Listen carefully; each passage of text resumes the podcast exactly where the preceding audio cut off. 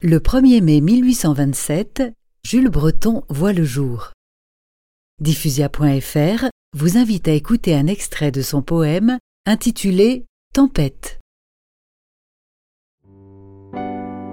L'orage s'amoncelle et pèse sur la dune, dont le flanc sablonneux se dresse comme un mur.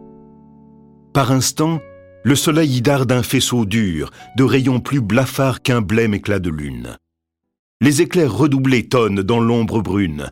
Le pêcheur lutte et cherche en vain un abri sûr. Bondissant en fureur par l'océan obscur, l'âpre rafale hurle et harcèle la une.